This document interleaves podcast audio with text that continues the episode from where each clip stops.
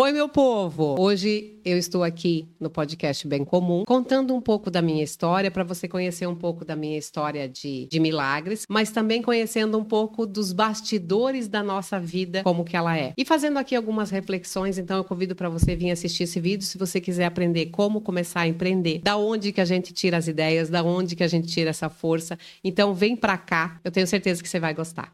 A quarta temporada do Bem Comum Podcast é um oferecimento De Valor Corretora de Seguros. Há mais de 30 anos protegendo tudo que tem valor para você. Siga no Instagram, arroba De Valor Seguros.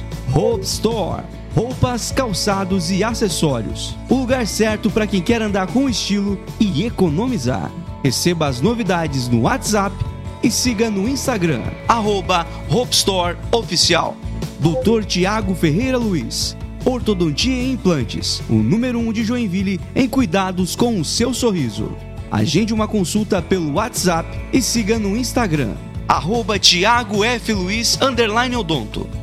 Quer colar sua marca a um conteúdo bem comum? Entre em contato via WhatsApp e saiba como podemos voar ainda mais alto juntos. Rafael Fortes apresenta Bem em Comum Podcast.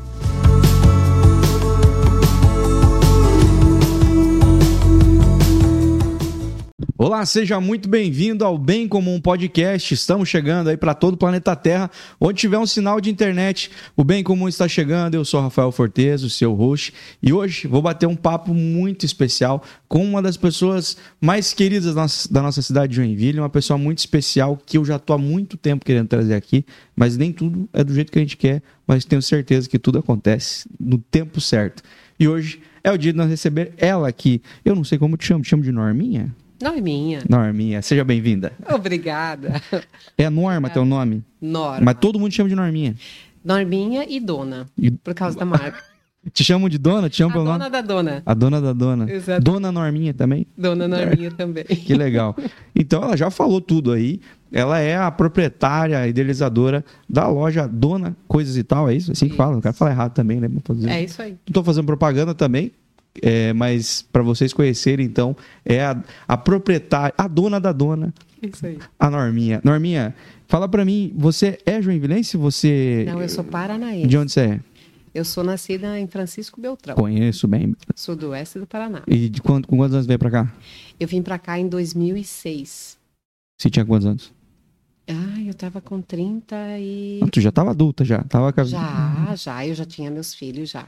Ah, tu, As crianças já eram grandinhas já. Quando tu eu viu o progresso acontecer em Beltrão, então? vi o progresso acontecer em Beltrão. eu tenho família em. Pato Branco lá, então eu sei ah, que Beltrão... Então somos... Tu é VIP também? Sou, pô. Sou, sou do Laranjeiro do Sul, não sei se já ouviu falar. Já conheço, inclusive. Que é menor que Beltrão, eu acho. Menor que Beltrão. Vindo do interior do Paraná. É, VIP. VIP também. Isso aí. E aí você. Mas como é que era a tua vida lá? O que, que você fazia lá até os teus 30, e- 30 e poucos anos lá? É, Nasci na roça, né, Rafael? No interior de Beltrão? No interior de Beltrão. Chamado Linha Divisor. Até os 11 anos. É colônia isso aí, não? É, é colônia, exatamente. Na agricultura. Trabalhei até os 11 anos com o pai e a mãe na roça, né? E com o que eles lidavam lá? Ah, milho, feijão, arroz. É, o pai criava muito porco para vender, vaca de leite, a mãe fazia queijo, vendia ovo, vendia galinha. Então, Tudo que tá bem caro agora. tudo que tá bem caro agora.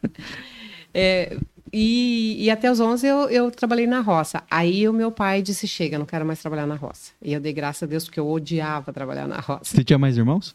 Sim, eu tenho dois irmãos mais velhos e uma irmã mais nova. Uhum. Eu sou a terceira. Não, já era legal. Quatro crianças na roça já é divertido. Já. É, já era divertido. Mas a gente não se divertia muito porque a gente trabalhava muito. Uhum. Mas você já entendia o que era trabalho já? Desde pequena. Já entendia, tipo assim, isso aqui que eu tô fazendo é trabalho. Sim. Embora eu não gostasse, né? Uhum. Mas tinha algumas coisas que eu me divertia, andar a cavalo, Gosto também é, até hoje. andar com uma junta de boi pra cima e pra baixo. Pescar, você pescava, né? Não, eu matava passarinho às vezes com uma... No estilingue, não? não, com uma foblé que meu irmão tinha. Ah, do tiro. É. Fera. E também a gente pegava na arapuca, fazia aquelas arapucas de Aham. madeira, assim, né? Deixava a, a ceva lá embaixo para vinha lá e, e a gente, nossa, no sábado, às vezes a gente fazia polenta com, com pomba rola. Aham. Era, era a janta do sábado. Descia o de que na- a gente matava. Se o que na soja lá? O pai não trabalhava com soja, o pai trabalhava muito com milho, arroz e E, feijão. desci- e descia bomba nessas plantações também. Muito, muito, muito, muito. É pra galera que é da cidade ficar pensando, pô, vocês são assassinos de pomba, vocês não fazem nem a praga que é isso aí numa plantação. É autorizado. Exatamente. Ah, não tem como, é um quase um Não, controle É um- de. quase um controle, exato. Porque elas fazem um estrago muito, Muito grande. grande, é. muito. No milho, então, é terrível, né? E, e aí a gente trabalhava com isso. Quando resolvemos, o pai resolveu então parar de trabalhar na roça e viemos para a cidade, né? E, e aí fomos empreender Lá em Beltrão. lá em Beltrão. Saíram da colônia e foram pra- pra cidade. Exatamente. Que é, que é como a gente fala no interior. O pessoal não entende, né? Você fala assim que você vai pra Isso. cidade, mas você já tá na cidade, mas é porque tem o interior e o centro. Se você Isso. Pisou um pouquinho de calçamento e asfalto, já deixa de ser interior já. Já é cidade. Exatamente. Vamos para a cidade. E aí a gente não morava na cidade, a gente morava no mato, né? Aham. Então não era cidade, e aí a gente ia para a cidade. É, e mudamos. E aí o pai e a mãe resolveram comprar lá um, um- uma casa onde funcionava um bar.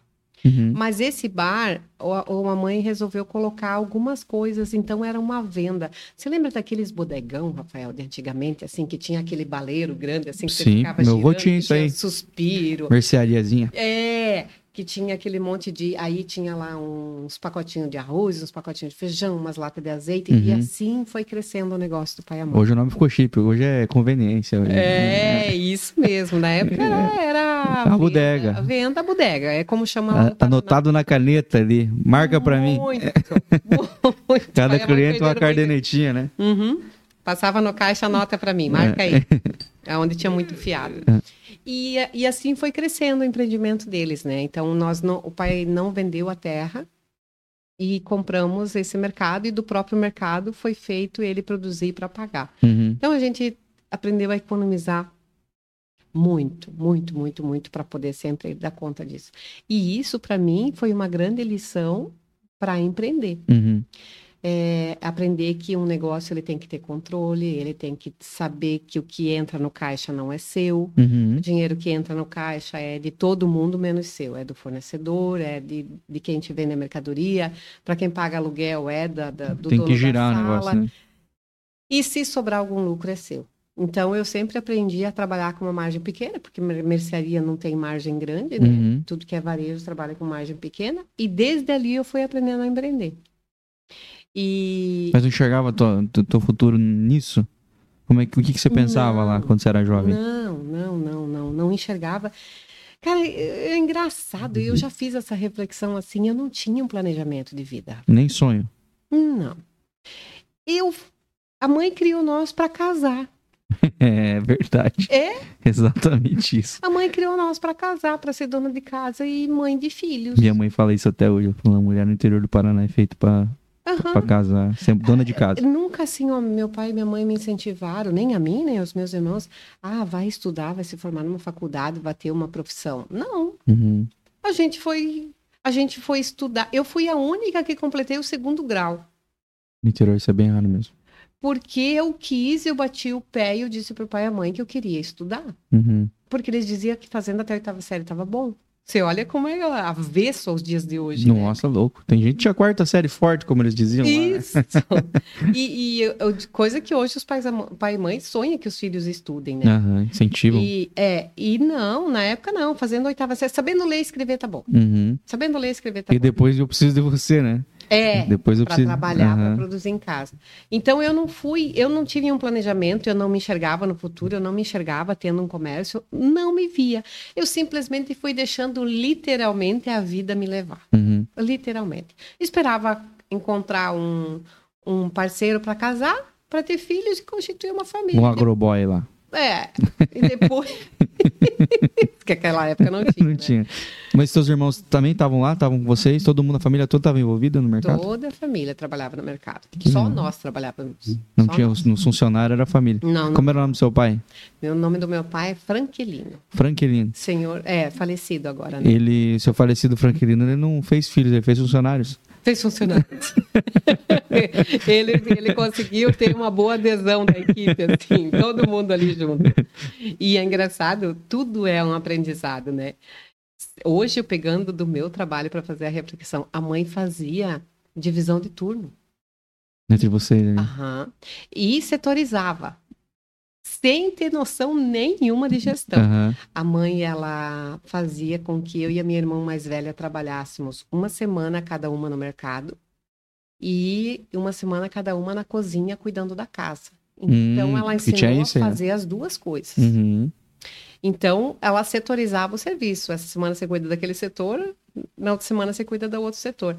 E dividia os turnos. Então, se uma trabalhava, eh, tipo, sábado, que não precisava limpar a casa, então uma trabalhava no mercado de manhã, outra trabalhava de tarde. E no outro sábado, a que trabalhou de tarde, trabalhava de manhã.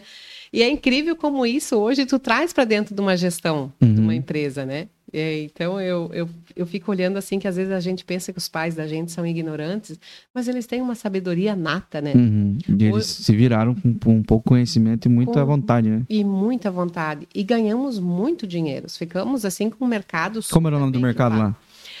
Mercearia Gaúcho. Uhum. Porque meu pai é do Rio Grande do Sul. Gremista ou Colorado? O pai, Não faz o pai ideia era gremista. O pai era gremista. Tem uma antipatia com ele já do nada. Gratuito. O pai é tipo, Vocês, vocês, só pra me perguntar, eu trabalhei em mercado lá no Paraná, no interior do Paraná, quando Uhum. antes de vir pra cá. É, e vocês vendiam pro pessoal da, da colônia? O pessoal da colônia ia lá fazer compra e vocês entregavam ou era uma coisa menor, assim? Não, não, não. É, é, não era o pessoal da colônia que vinha, não. Era o pessoal do bairro mesmo. que A Uhum. gente foi morar num bairro grande, né? Uhum. Então era, era um bairro de periferia também. Mas era o pessoal dali que vinha. é, O pessoal da colônia não vinha porque aonde a gente morava, digamos que não tinha muito acesso a esse, essas pessoas. Não estava perto pra eles? Não, não, não, não. Uhum. E, e tem outra coisa, né? Povo de família e conhecido, quando você tem um empreendimento, eles não vão comprar de ti. Né, Celso. Eles vão comprar de qualquer pessoa. Uhum. Você pode ver que você, se você for, eu estava vendo isso essa semana no podcast e falei, cara, é verdade. Se você montar uma barbearia, dificilmente te- a tua família e os teus amigos vão cortar o cabelo contigo. Dificilmente. Se você colocar uma padaria, dificilmente a tua família e os teus amigos vão comprar na tua padaria. Então é meio que engraçado isso. Mas na hora de passar uma lista de doação, de rifa, de coisa arada, você nunca vai ser esquecido, Uh! Nunca né, vai né? ser esquecido. Eu lembro que lá no Paraná, quando eu trabalhei no mercado lá, é, o pessoal do interior vinha fazer compra durante a semana, lá por Uhum. quinta ou sexta-feira, só que a gente só entregava no sábado, Hum, entendeu? Porque era o dia que eles estavam em casa, né? Porque se a gente entregasse no mesmo dia que eles comprassem, nós chegava antes que eles em casa, né? Que era longe. sim. E aí já fazia tipo 12 entregas, colocava tudo no caminhão, ia pra colônia. E as casas tudo longe uma da outra, Sim. de, de caminhão. E eu lembro que o pessoal comprava, passava as compras, e era compra pra 15 dias, assim, né? Que, é, que aqui Uhum, vocês chamam de fazer uhum. pedido, né? Rancho. Lá, lá no Paraná é rancho. Fazia um rancho e aí é, a carne, a parte de frios e coisa gelada, sacolava, colocava, tinha, tinha com o nome câmera fria. Só tirava de lá no sábado. Hum, E aí fazia as entregas, torcendo para não esquentar tanto a ponto de atrapalhar as coisas, derreter as carnes, os frios e iogurte, né? Mas era, nossa senhora, era, era complicado, cara. E assim, eu não faz tanto tempo que vim de lá, eu sei que muita gente ainda passa por esse perrengue. Ir pra cidade fazer Sim. compra, esperar no sábado a compra chegar. E para quem tem criança, tem que esperar chegar o iogurte, chegar o salgadinho, tudo. Pra tudo, criança, a criançada fica- chega o caminhão, parece um Papai Noel, chegou. Sim, Não, não. que tá esperando tanto aqui. Mas a realidade de vocês era urbana, atendeu o pessoal da urbana, cidade. Era, era. E você, é, lá no interior, você estudou no interior? Estudei no interior. E aí, quando você foi pra cidade, estudou na cidade? Sim, aí lá no interior eu fazia seis quilômetros a pé para ir na escola. Você é daquela, daqueles causos raiz, assim, que tu sabe o que foi difícil pra fazer. Dia de geada e de chinelo de dedo, pisando nos pedaços de Quebrando gelo, o assim, negócio. No meio da grama, sabe? Eu atravessava aqueles, aqueles potreiros grandes, assim, pisando na. Vocês iam, chinelo, vocês iam fazer tarefa no sol também, no Também. inverno? Nossa senhora, era esquentar. que horrível que era Bem essa isso. eu Não tenho saudade nenhuma. Nem eu. e depois, quando eu fui morar na cidade, eu fui morar na frente da escola. Esse Nossa. mercado do pai e mãe era bem na frente da escola. Então, na hora do recreio, olha só como que a gente era. A gente estudava na escola e na hora do recreio nós tínhamos que correr para casa ajudar a atender. Porque Hum. enchia de criança. Ah, porque também era quase que a cantina do negócio. Tipo a cantina da escola. então a gente trabalhava o tempo todo. A gente não se divertia no recreio igual as outras Uhum. Crianças. Não, saía da escola, Mas tu batia. comeu muito doce. Muito. e nunca me lembro a primeira vez que eu vendi fiado e perdi. É, eu, não tem aqueles batom de chocolate? Sim, sim. Aí eu vendi um batom daquele para uma criança e veio com aquela cara de pidão, né? E eu, toda inocente, né? Ai, porque amanhã eu pago, porque a minha mãe vai me dar dinheiro. Eu falei, tá bom, amanhã tu paga. E aquela criança nunca mais apareceu. Eu quase apanhei do pai por causa daquilo.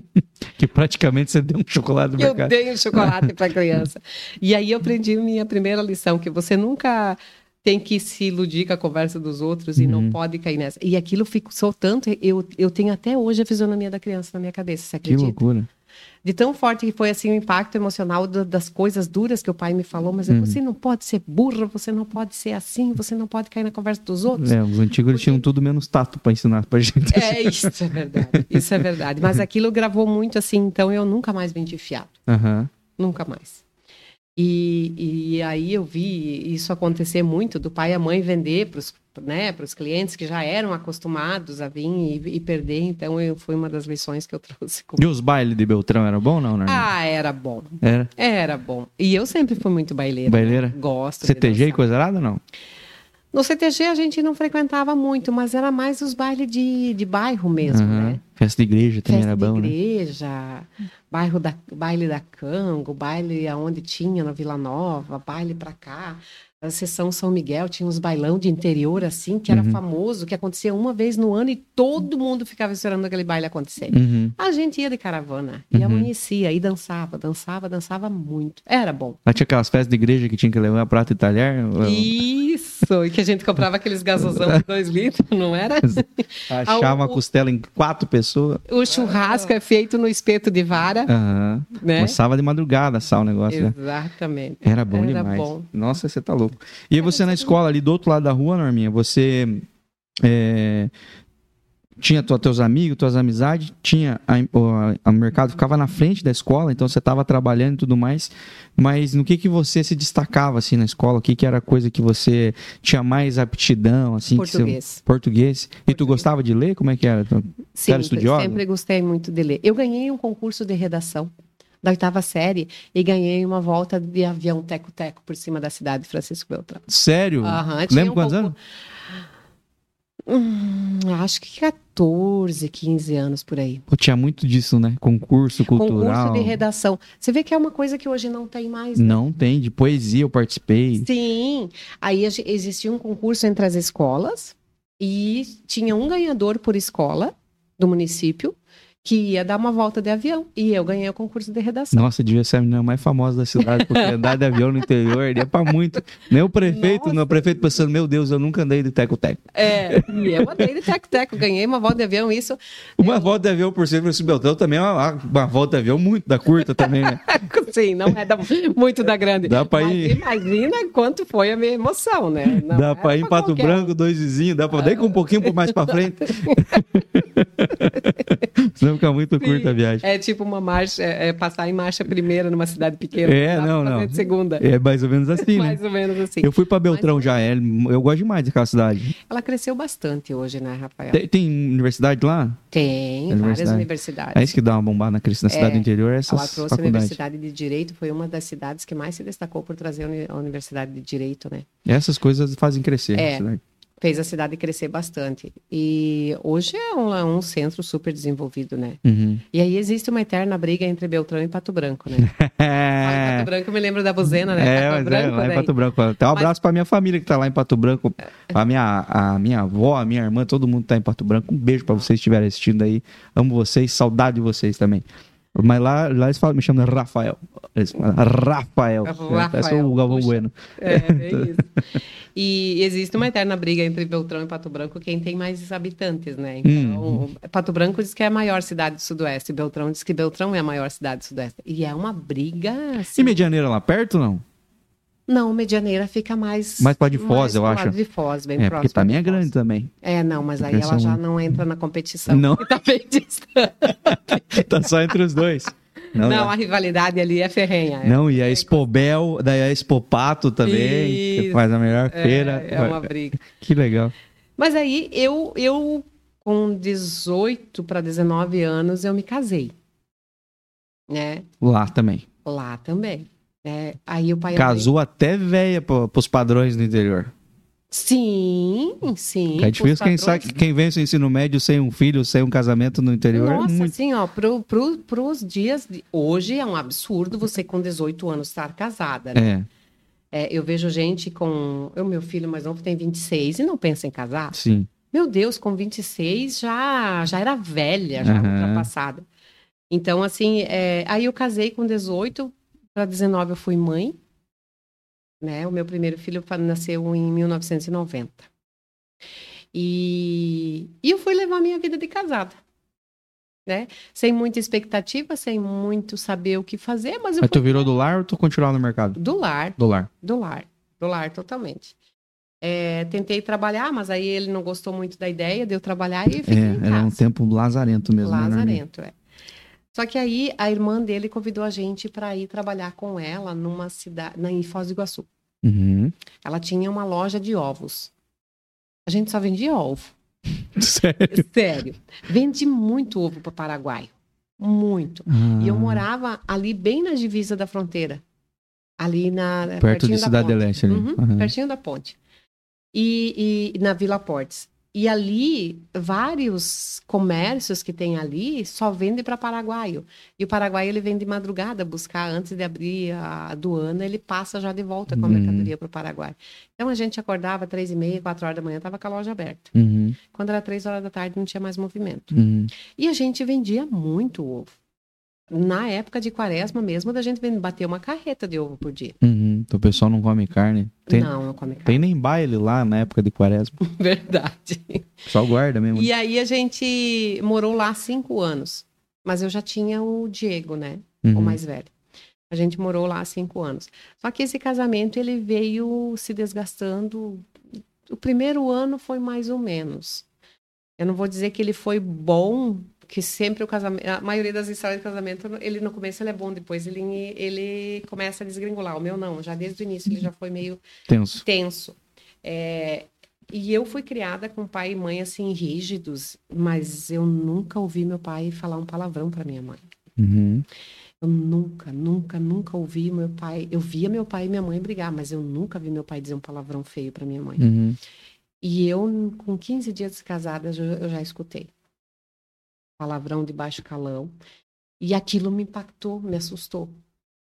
Só que quando eu saí de casa, eu saí brigada com a minha mãe, porque meu pai e minha mãe tinham se divorciado. Uhum. E aí a minha mãe, ela fazia umas coisas das quais eu não gostava. Eu não me sentia bem. Tadinha, é o jeito dela levar a vida, né? Uhum. E ela, como não tinha aproveitado a vida dela, casou novinha também com 14 anos com meu pai, então ela quis aproveitar a vida de solteira dela depois. Só que eu, como filha, me sentia mal com aquilo. Uhum. E, e a gente começou a brigar. E aí eu briguei com a minha mãe e ela me mandou eu sair de casa e eu saí. Eu fui morar com meu namorado. Então tu vê como que uma desestrutura familiar. Isso você tá falando é, nesse do, do primeiro casamento. Sim, do primeiro casamento. Uhum. Então eu não saí de casa casada de novo. Te tiraram de casa. morar junto, depois, é, depois eu casei. Mas é uma desestrutura num contexto todo, Rafael, que ela traz uma consequência, né? Uhum. E aí eu fui morar junto e depois de 60 dias a gente já estava casado no civil e na igreja. Que foi um casamento também só para cumprir os trâmites, porque Pra não ficar mal falado na vila. bem isso. Inclusive que diziam que eu tinha ido embora morar com ele porque eu estava grávida. É, pera. E eu queria esfregar na cara de todo mundo que eu não estava grávida. Cara, o pessoal Porque deve estar assistindo isso aí naquela pensando, época- cara, isso aí é uma novela de época, mas é mesmo, gente. Mas é, para E- aquela época era um escândalo. Mas não tá tão diferente assim, tá, Norminha? Que a minha família tá tudo lá ainda.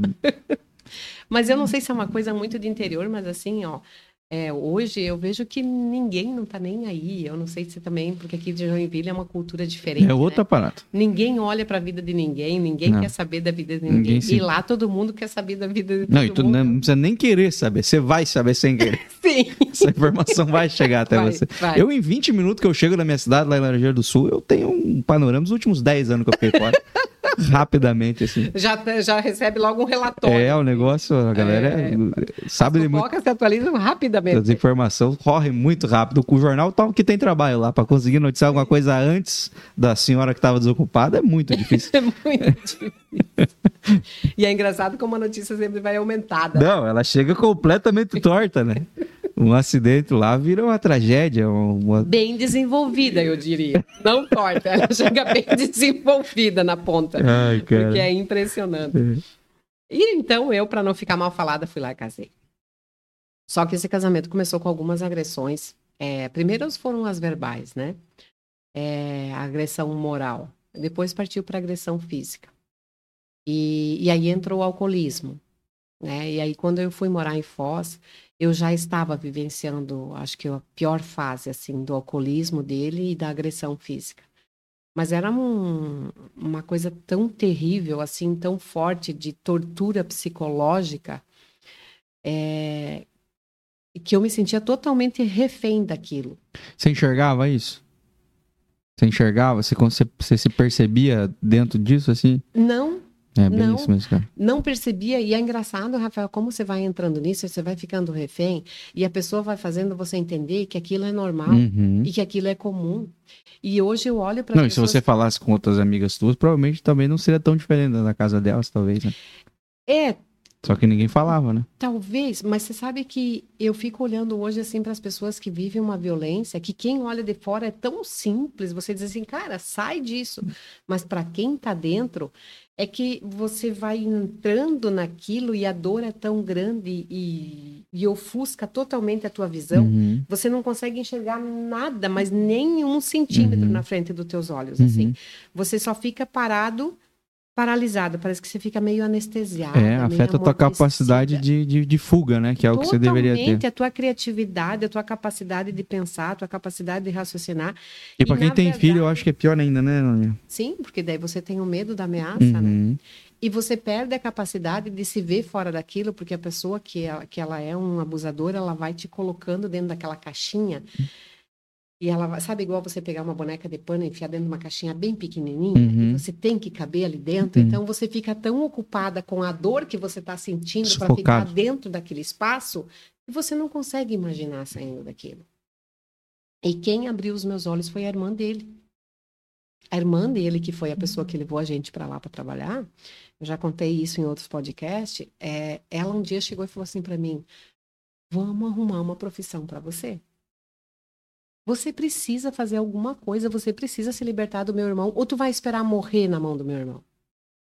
E aquilo me impactou de um jeito, Rafael, porque eu pensava assim: era um conforto, mas ao mesmo tempo me deu noção da gravidade. Uhum.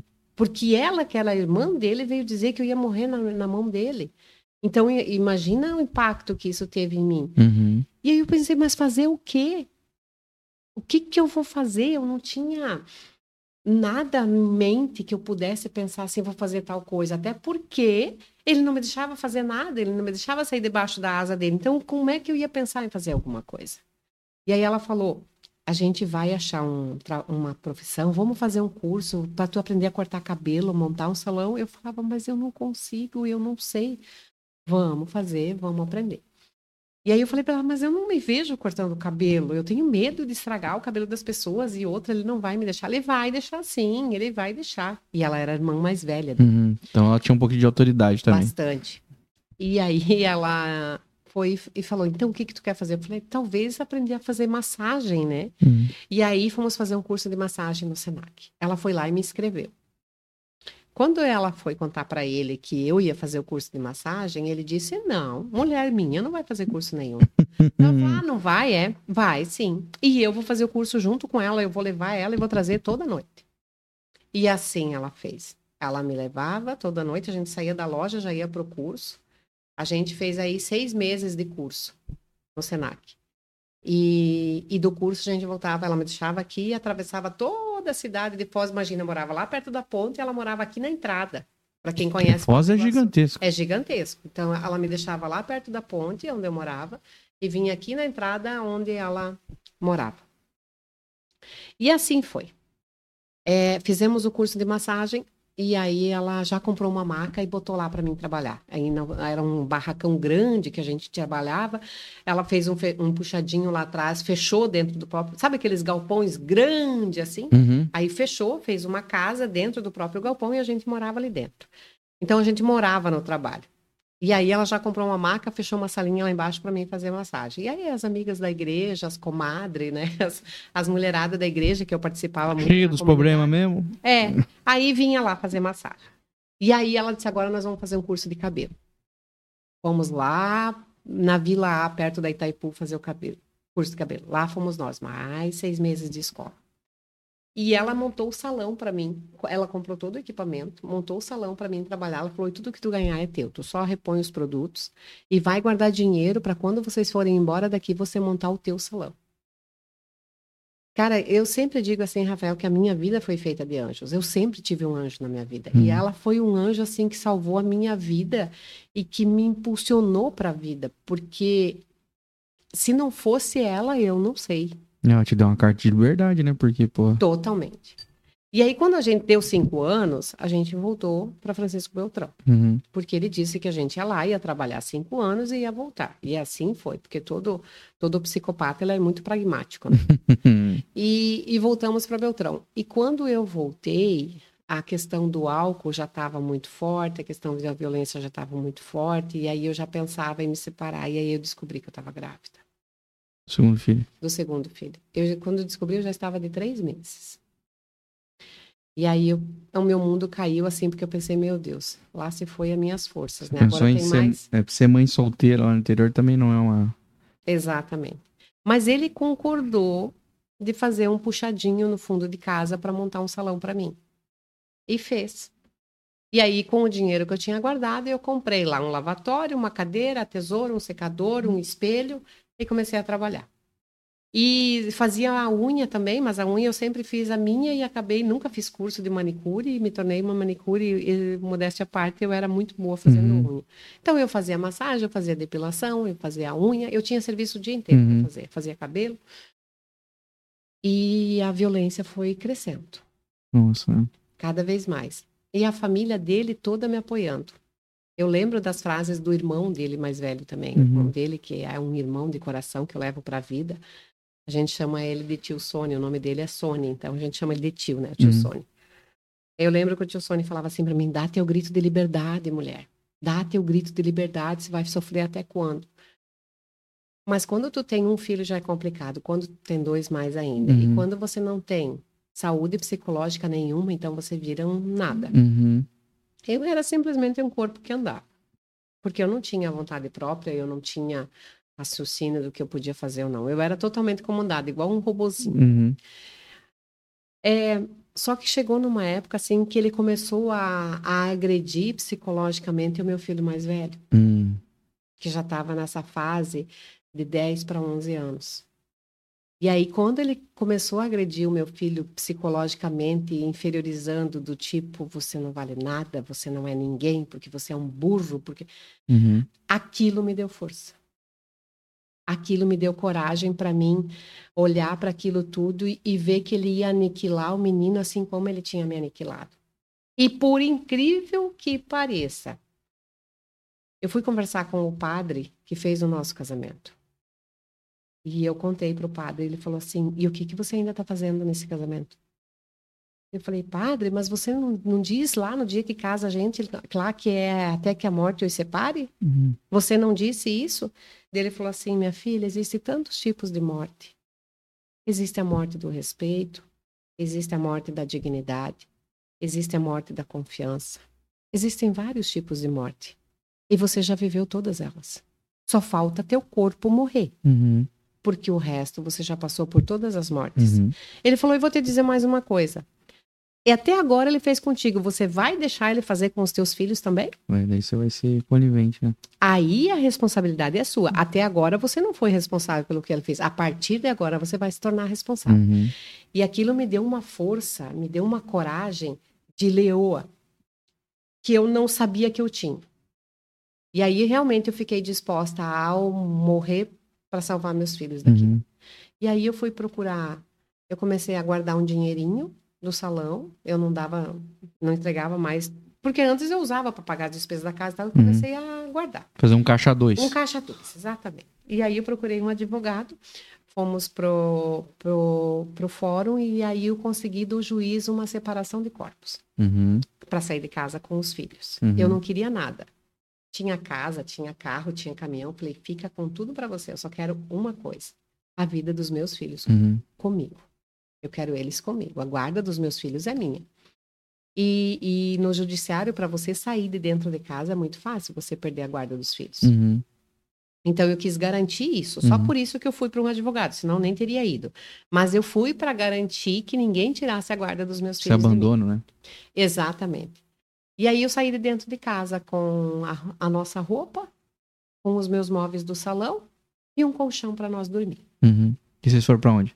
Fomos morar na casa do meu pai. O meu pai pagava aluguel no porão. Uhum. Quem não sabe o que é porão, é um, é um, é um porão mesmo, né? Uma Uhum. casa de, de A dois... parte de baixo de uma, de uma casa. Isso. Mas não é um prédio que tu vai viver no não é primeiro o primeiro andar. andar, gente. Não, é é o pré- abaixo do primeiro andar. Isso, abaixo do primeiro andar. Pra quem mora em prédio é como se você morasse na garagem. Isso. O- Garagem, na garagem subterrânea, né? Uhum. Subterrânea lá embaixo.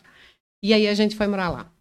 É, ficamos morando ali uns dias até a gente encontrar uma casa. E saímos procurar uma casa, eu e o pai. É, Como é que ele aceitou? Como é que foi pra ele ah, aceitar isso? não aceitou. É, porque eu imagino, cara, A pessoa... violência, assim, o medo, eu tinha muito medo dele vir, dele Uhum. fazer alguma coisa com o pai, com as crianças. Inclusive, no dia que eu fui sair de dentro de casa, que veio dois oficiais de justiça me tirar, né? Veio, tiveram que chamar a polícia, veio duas viaturas de polícia. E aí eu tinha combinado com o pai que eu ia sair, o pai alugou um caminhãozinho e foi lá para pegar as coisas, né? Uhum. E aí ele prometeu pro pai que ele ia acabar com a vida de todo mundo. E aí o meu pai, nessa hora, eu digo assim, Rafael, que às vezes a gente julga os pais da gente, porque os nossos pais, eles não foram criados da maneira que a gente cria os nossos filhos hoje, dizendo toda hora pro filho, eu te amo, você é Uhum. importante para mim. Meu pai nunca disse eu te amo. Uhum. Mas o meu pai me deu a maior prova de amor que um pai pode dar para um filho. É, ele disse para o meu pai, é, xingou o pai, porque o pai tinha ido lá buscar nós, não sei o quê, velho desgraçado, porque eu vou acabar com ela, eu vou acabar com ela, eu vou matar os piá, eu vou matar ela. E o pai, bem humilde, com as mãozinhas para trás, chegou na frente dele e falou assim: se você realmente tem vontade de matar alguém, mata eu que já tô velho. Mas deixa minha filha viver para criar meus netos. E aquela fala do pai, eu, eu, eu comparo assim, é, ele realmente ofereceu a vida dele em sacrifício a nós. E ele estava disposto a isso. E ele, depois que eu saí de lá, que a gente foi morar naquele porão, ele sempre dizia assim para mim: se ele aparecer nesse portão, vocês vão para dentro. Que quem vai resolver a história com ele sou eu. Uhum. Tanto eu quanto as crianças. E ele e o pai, o pai nunca foi, o pai nunca pegou num revólver, o pai nunca pegou uma meu pai não era uma pessoa violenta, Uhum. mas ele tinha uma fúria dentro dele assim para me defender, para me proteger. E como de fato ele foi diversas vezes na casa do pai. Uhum. E quando ele chegava no portão, para abrir o, par- o portão, o pai dizia assim: dali tu não bota o pé para dentro, porque eu não te autorizei para entrar. Se você quiser pedir, você pede licença. E graças a Deus, ele respeitou o pai. Uhum. Então, toda vez que ele vinha para chorar, para se lamentar, que queria que voltasse. É, começa tinha depois mudado, vira um arrependido, né? É, porque tinha mudado, porque ele era outra pessoa. da- da- da- Nossa, foram tantas, tantas, E tu tantas caiu histórias. nessa, não? Mas claro que não. Não, claro que não. Jamais. Poderia ter caído. Poderia ter caído. Mas quando, é, é, quando eu, eu saí, assim, eu saí muito decidida. Eu jamais bom, voltaria. Norminha, Eu que jamais voltaria. E, e aí ele sempre teve esse receio do pai, Uhum. esse respeito pelo pai. Uhum. É, e aí a gente depois foi morar numa outra casa de madeira. Alugamos uma casa e fomos morar nela. Para lá montar o salão.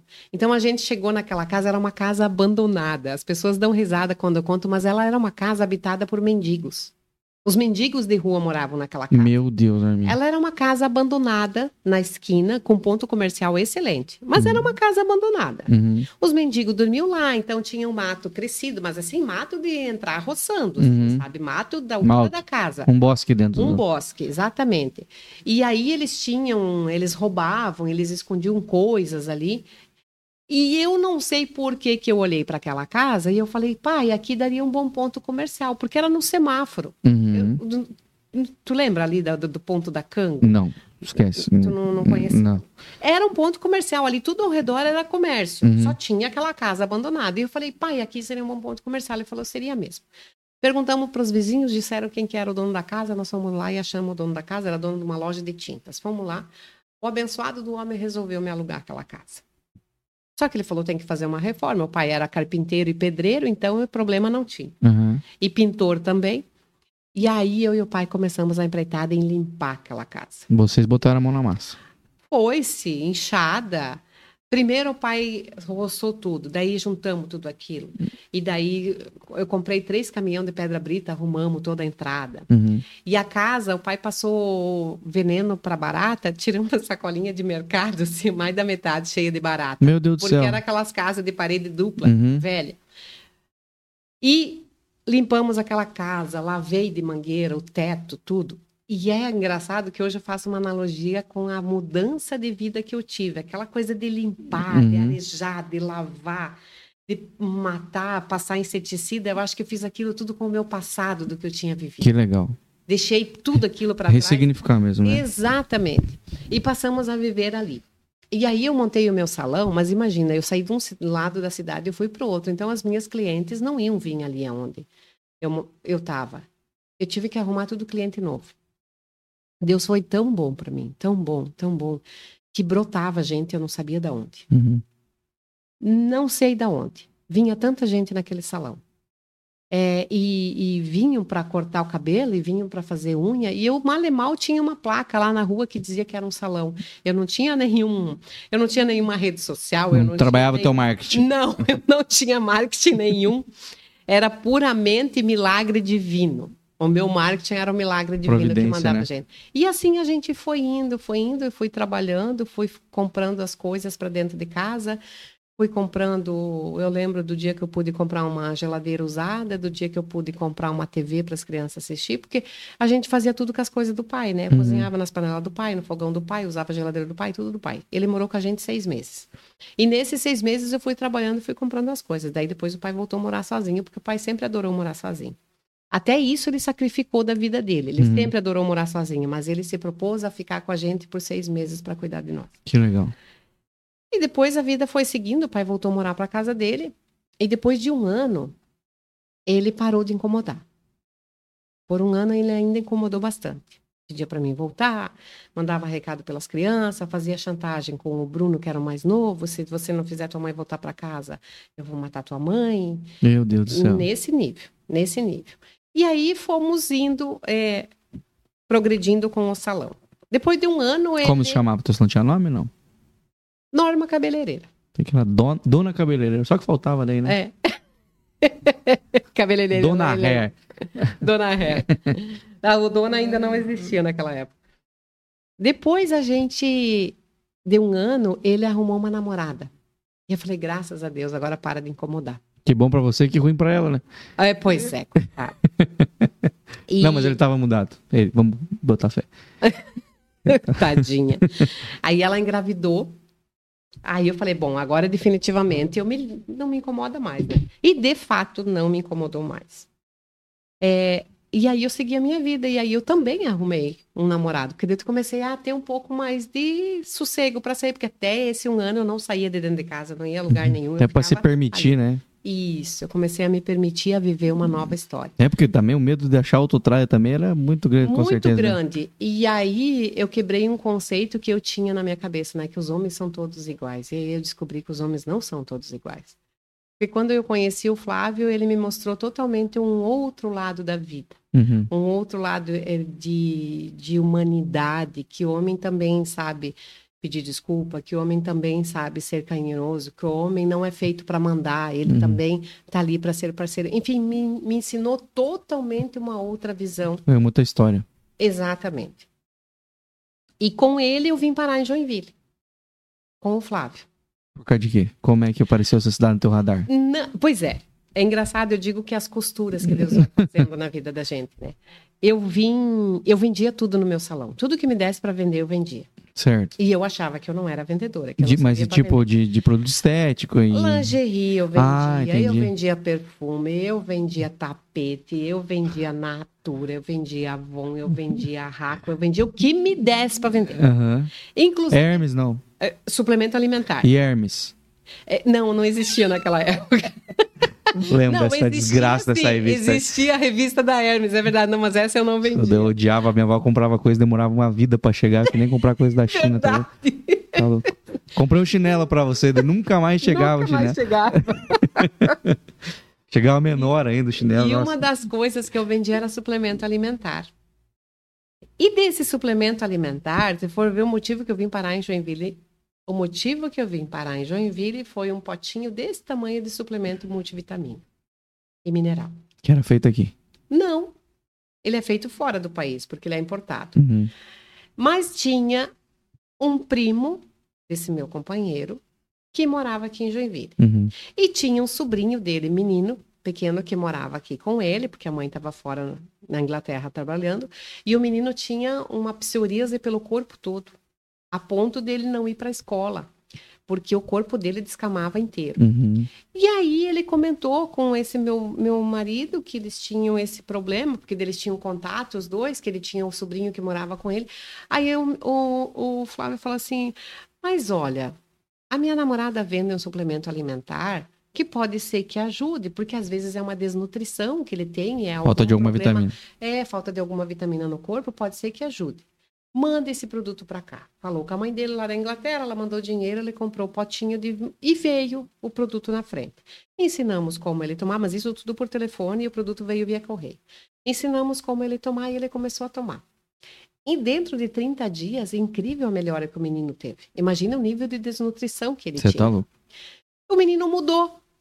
E aí todo mundo queria saber o que, que tinha feito, porque a catequista queria saber, as professoras queriam Uhum. saber, as comadres da, da tia queriam saber, as vizinhas queriam saber, pois o menino vivia doente, Uhum. nem para a escola ia. Que milagre era esse? E aí todo mundo queria saber, e daí acharam que nós tínhamos o, o remédio do milagre. Ah, eu quero do remédio. Mas não era o remédio, gente, era um suplemento alimentar.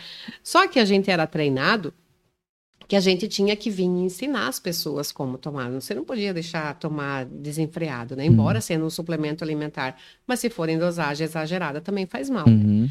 E aí a gente começou a vir para cá. O que, que eu fazia? Eu fechava o salão lá, pegava o carro, que ele tinha carro, e vinha para cá.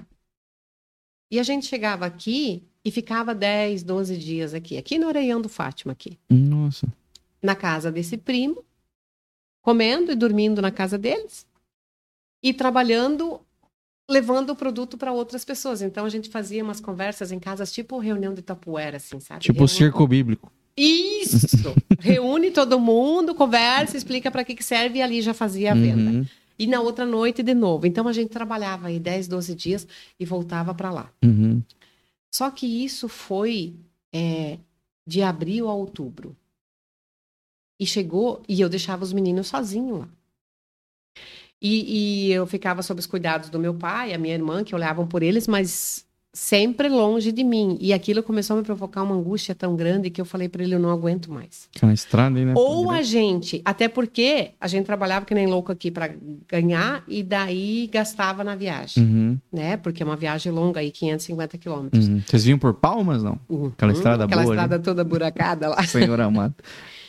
E aí a gente disse, olha, vamos, eu falei para ele, ou a gente vem embora para cá de uma vez e traz os meninos, ou a gente volta para lá, vai arrumar um trabalho de CLT, carteira assinada e vamos voltar para lá, porque eu não aguento mais ficar longe dos meninos. Olhando para a cidade de Joinville, uma cidade grande, uma cidade industrial, totalmente industrial. Lá era uma região totalmente agrícola. Agrícola, aham. Que aí dependia se safra dava boa, se o tempo colaborasse, Uhum. senão Senão era só a gente ir no banco da cooperativa pedir um pixinho lá, um, cheque, um talão de cheque. É bem isso mesmo. E aí a gente fez isso, fomos ligamos, liguei para os meninos e falei para o Diego, olha, vai na escola, pega a transferência que eu estou chegando aí final de semana e a gente vai vir embora para cá. Mas mãe, eu falei, não tem mais mãe, eu não aguento mais. A gente vem embora. Que tu já tinha conhecido as praias, não?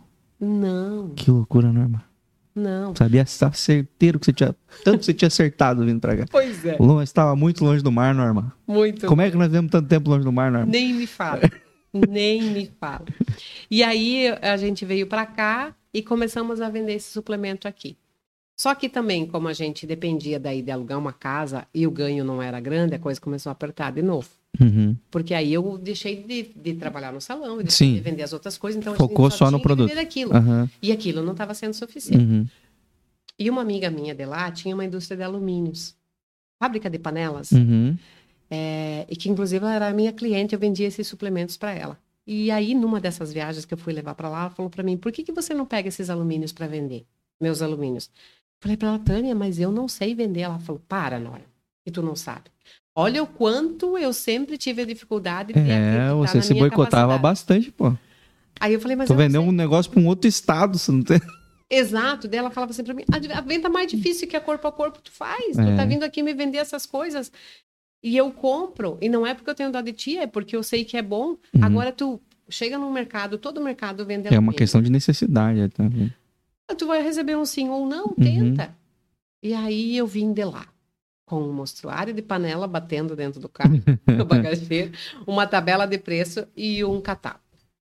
E aí eu comecei a andar dentro de Joinville, mas imagina eu sair de uma cidade de 60 mil para uma de 600. Uhum. Eu não sabia andar dentro de Joinville. Uhum. E naquela época não tinha Waze, GPS que te ajudava. Não, Não, e tem bairro que é maior que a cidade da, da nossa região lá, né? E eu saí andar. E eu tinha um Fiat Uno Bordeaux, que eu já tinha conseguido comprar nessa altura do campeonato, parcelado, Uhum. com carnê dessa grossura Que é assim. o carro do vendedor. Exatamente.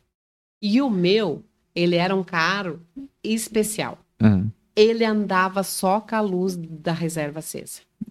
Ele não sabia o que, que era a saída amarela. aham. Sempre na reserva. Se eu colocasse muita gasolina, ele ia estranhar. Ah, ele estranhava. Eu estraguei três bombas de combustível de tanta na reserva. Eu tava, tava andando só no cheiro, o nozinho. Eu sempre digo que ele, ele tirava leite de pé. É, andava na fé.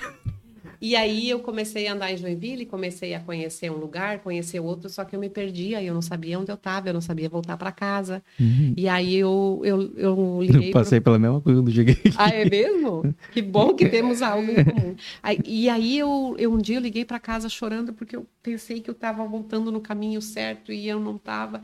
E eu liguei para casa e falei para o Flávio, meu Deus, eu tô perdida, eu não sei aonde é que eu tô. Como é que eu faço para voltar para casa? Eu não sei onde eu tô. Ele falou, calma. Procura o primeiro posto de gasolina que você encontrar. E pergunta como que você faz para vir para pro, pro bairro Boa Vista, que era onde a gente morava. Fui no posto e perguntei. Aí tu vai toda a vida reta, daí tu vira direitinho, ali é vira direita. Por de toda a vida esquerda, reta. Daí tu vai toda a vida reta. Pronto, chegou três quadros depois eu já estava perdida.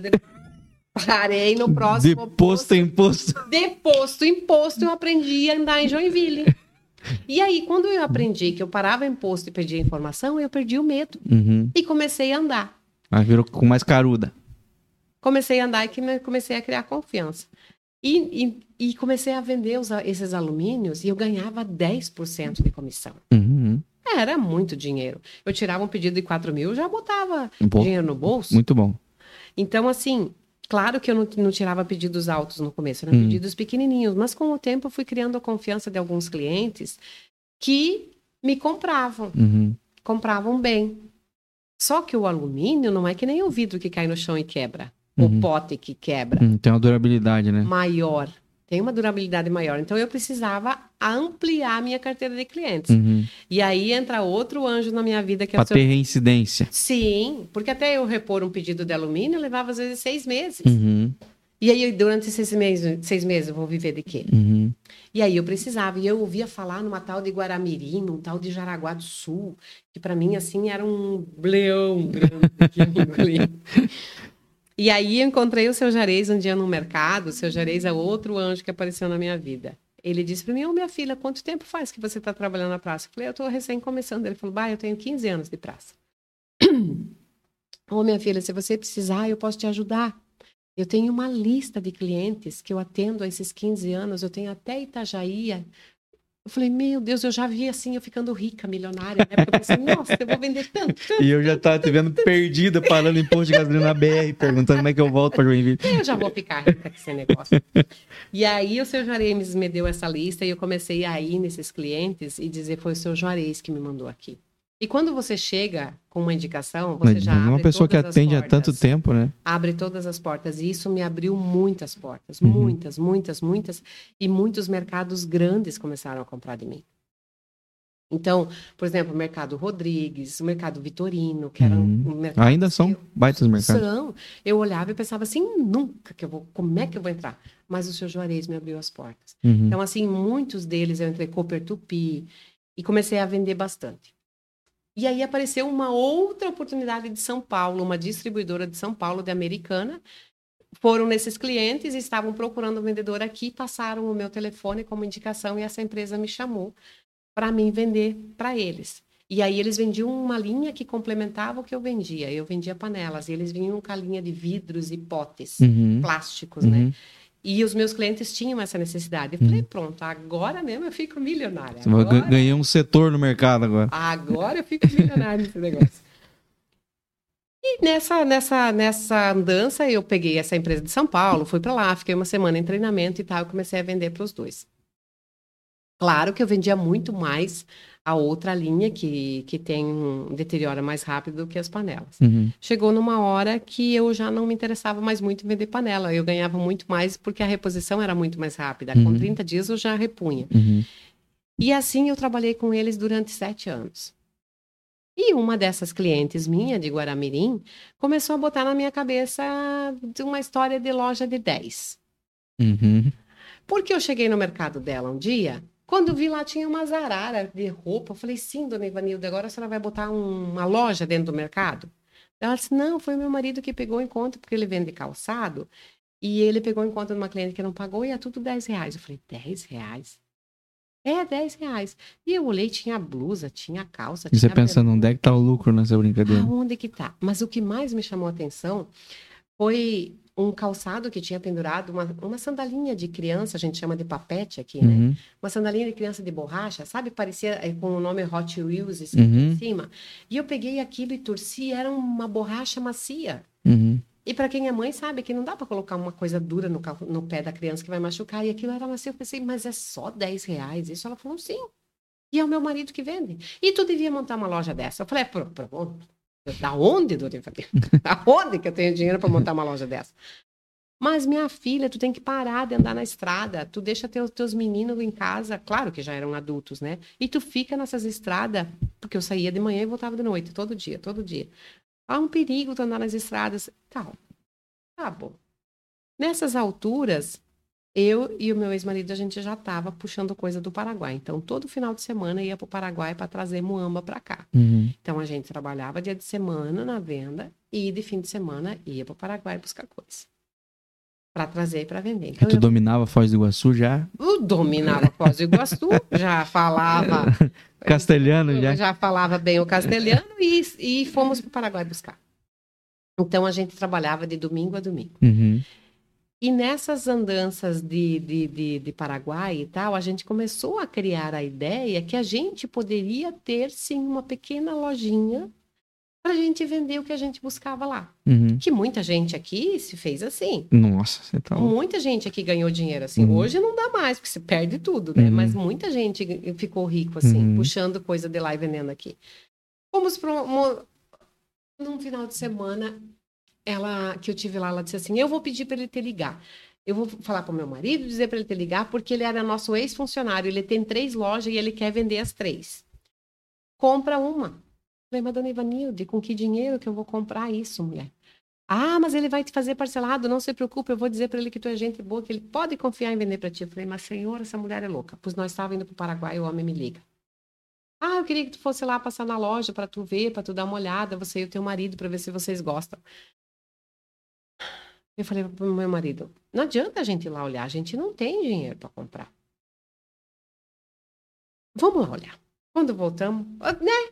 por desencargo, né? Vamos Vou lá. passar lá. Olhar é de graça. É, não paga nada. Fui lá olhar a loja. Que é a primeira nossa loja, essa do Fátima, aqui na frente do. E já era esse ponto ali? Já, já era esse Que é um ponto. baita ponto. Que é um baita ponto. Ô, Norma, vou deixar você tomar uma água. Você tá louco pra tomar uma água? Você Uhum. tá namorando essa taça faz horas já. Tá bom. Soubessem que é vodka isso aí, gente. é, não é não. É água. É. E aí vocês já pegaram esse ponto bom ali. Sim. E aí ele fez uma. uma... Ele fez uma proposta de doido, né? Porque Hum. a gente. Eu tinha comprado, nesse, nessa época, eu tinha comprado um Siena já. Eu já tinha trocado. Ó, estamos dentro da mesma marca, mas nós já estamos crescendo na marca. Isso. Eu já tinha vendido o meu Uno pro Diego, pro meu filho mais velho, que vendi que ele nunca me pagou esse carro. É, É, mas é, o empréstimo de pai e mãe é isso aí, gente. É isso aí. Não paga nunca mais. Vendi o carro para ele, comprei um Siena para mim, então eu já estava andando de carro zero, né?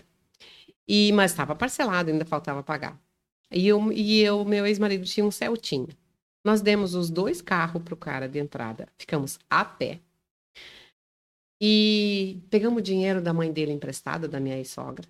9 mil que ela tinha guardado na poupança, mais 14 mil do empréstimo lá do Itaú dos aposentados Uhum. e 11 cheques de 2.500 reais. Olha o tamanho da dívida que a gente tem. Senhor amado. Eu anoiteci vendendo vidro, pote e panela e amanheci vendendo blusinha, calcinha, cueca. Porque tu comprou com estoque. Comprei com estoque. Aham. O que, que tinha tanto na loja? Qual que era a linha de produto? Era É. O variedade já? mais- Não, o que tinha na loja era só roupa. Só roupa. Só roupa. Aham. Mas eu não entendia nada de roupa. As minhas Confecção, crianças já era grande, eu não entendia nada. Então chegava lá aquela mãe e dizia assim: Ah, eu queria uma roupa pro meu filho. Que idade ele tem? Quatro anos. Eu pensava, quatro anos, que tamanho de roupa que vai servir? Eu não fazia ideia. Aham. E aí, quando elas vinham com as crianças, eu dizia: vem cá que já vamos experimentar. Eu, eu era a vendedora, eu era a faxineira, eu era a administradora, porque eu cuidava de toda a parte de banco, essas coisas, e meu marido era o caixa. Uhum. Então, e eu era a repositora também. Então, eu pegava as mães, já levava para o fundo da loja, já pelava as crianças e já vestia. E aí eu fui aprendendo mais ou menos que tamanho que servia para quem. Porque Aham. como meus filhos já tinham crescido, já não lembrava. Foi na experiência mesmo. Foi, foi, né? botando a mão na massa. E assim fomos, comprando, vendendo, porque eu não tinha crédito, ninguém me conhecia, então eu não podia comprar no prazo, era Uhum. só no à vista. Uhum. Então, se eu vendia 600 reais, no outro dia tinha 600 para comprar. Mas daí te deu esses caminhos ou os promotores passavam ali, tipo, pra te vender? Não, eles passavam. Aham. Eles passavam, até porque eu ia sair para onde a pé? Tinha que ser perto. Eu vou buscar mercadoria com o quê? Uhum. A pé, de ônibus? e essa galera vinha de onde? Cara, começava a aparecer assim gente de tudo. É, Teve uma pessoa que me ajudou muito, que foi o Miro, da Sheikha Bazar. O Miro me ajudou muito. Conheço o Miro também. É, é um paizão de todo mundo, né? Um Uhum. pai de todos. Ele mandava muito vendedor para lá. Uhum. Porque antes de eu comprar essa loja, eu fui me aconselhar com ele. Uhum. Eu falei, Miro, porque ele era meu cliente. Uhum. da época dos alumínios, né? E eu gostava de ir lá beber um chimarrão, porque é do Paraná também, né? Aham. Então a gente se achava os paranaenses lá, você não juntava lá. Às vezes a venda tava ruim, eu ia lá no Miro para tomar chimarrão e bater papo. Ô Miro, esse cara tá querendo me vender essa loja assim, mas é uma loja de 10. E eu não sei, eu e o meu ex-marido, eu meu marido estamos pensando em ter uma tipo a tua, assim, de utilidades de preço aberto. Ele falou, Norma, vai de olho fechado no 10. Vai, porque a febre do momento não tenha medo. E fica tranquila que vendedor eu te mando. Então ele mandava muito vendedor para me atender. Uhum. Só que, claro, ele lá comprava Muito. muito, né? Ele tinha uma loja fortíssima. Eu Hum. comprava 12. Mas os caras me vendiam. Uhum. Então ele comprava lá mil peças, chegava ali, eu comprava 12, mas era o que eu podia comprar e pagar. Uhum. E a gente já economizava, e a partir daí a gente passou a economizar mais ainda. E o Miro me ensinou duas coisas. Norma, primeira coisa, todo dia você pega e tira um pouquinho de dinheiro e guarda para aluguel. Porque as prestações grandes que eu tinha, o que, que era? O aluguel e o cheque. Uhum. Ele falou, então tu pega essa dívida, divide por 30 dias no mês, porque tu vai trabalhar no domingo também, né, Norma? Eu falei, pois é, não sei. Claro que tu tem que trabalhar no domingo, tu precisa pagar as contas. Eu falei, verdade, vou trabalhar no domingo. então, divide por 30, tu tem que tirar X por dia, você vai fazendo um caixinha 2, chega no dia, você não se aperta para pagar. E eu levei isso à risca. Uhum. O que ele me ensinou, eu fiz. Todo dia eu tirava um pouquinho e guardava. Então, chegou o dia de pagar Como é que tava o nome da loja? Aqui, É. quando eu comprei, ela tinha uma lona na frente, eu acho que era a loja 10, um negócio assim. Aham. Que a gente trabalhou três meses com aquela fachada, porque a gente não tinha dinheiro para fazer uma fachada Pra manter nova. até o nome. E depois a gente botou Stop 10. Certo. Então era Stop 10. E a gente Uhum. trabalhou aí seis anos com essa marca. Ah, e vocês pulverizaram pela cidade. Pulverizamos.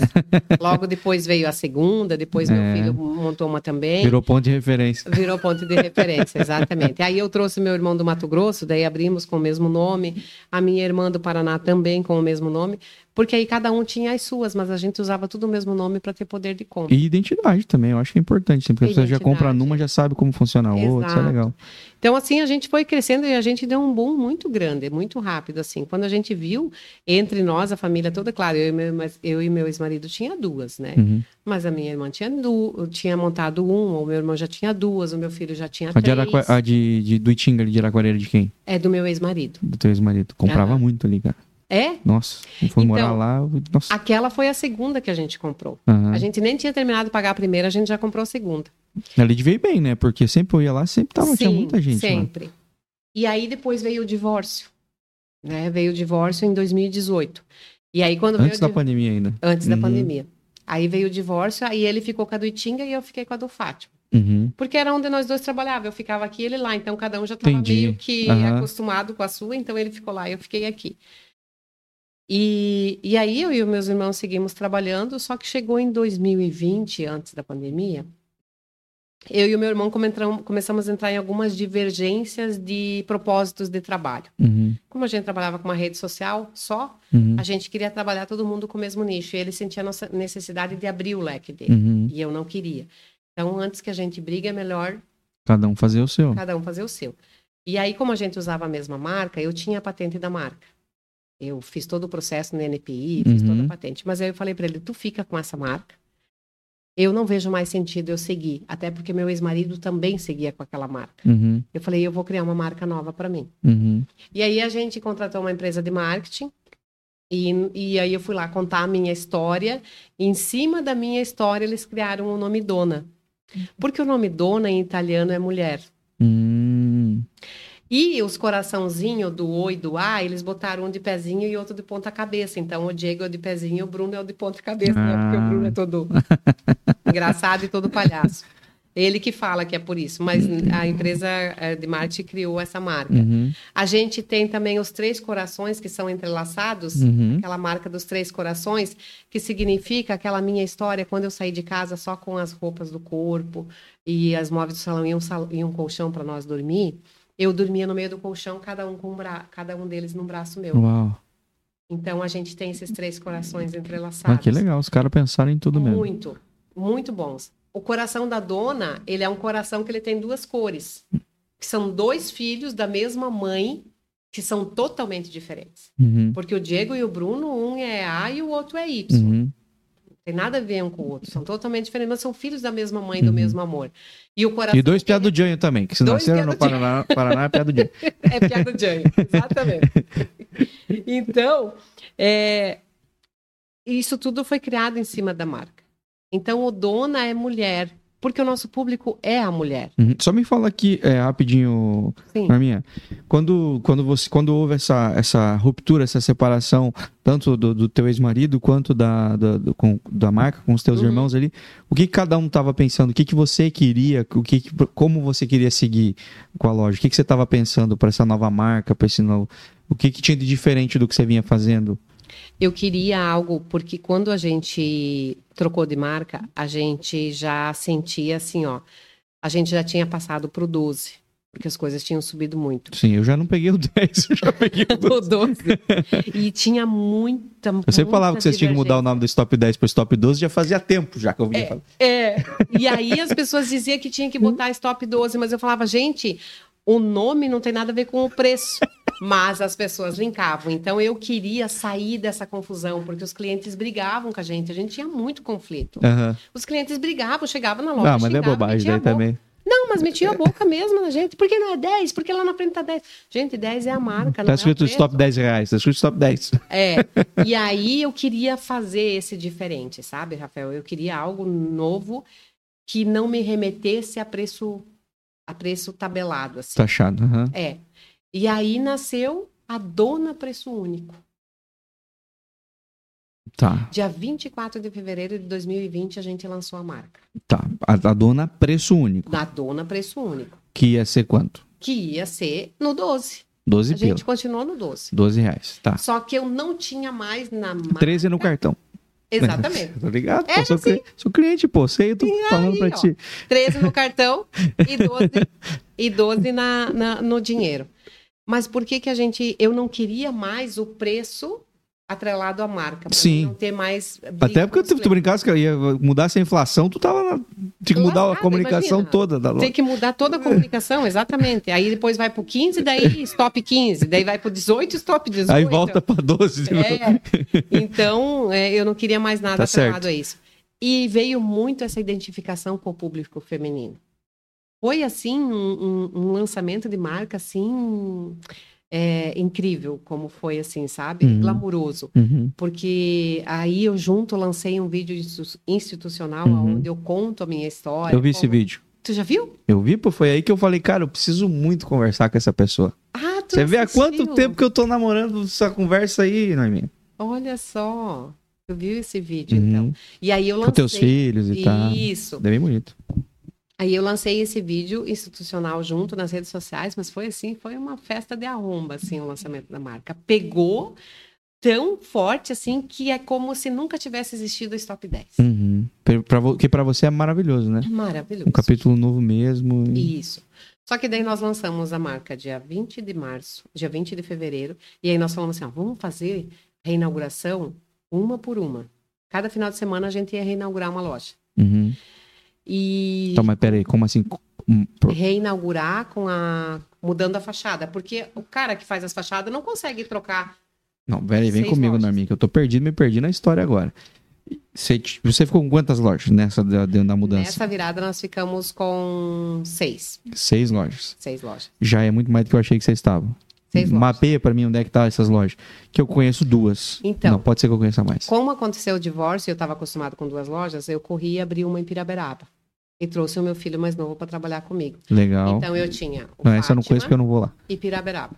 Certo. Aí o Diego e a Sabrina tinha Aventureiro, Paraíso e Costa e Silva.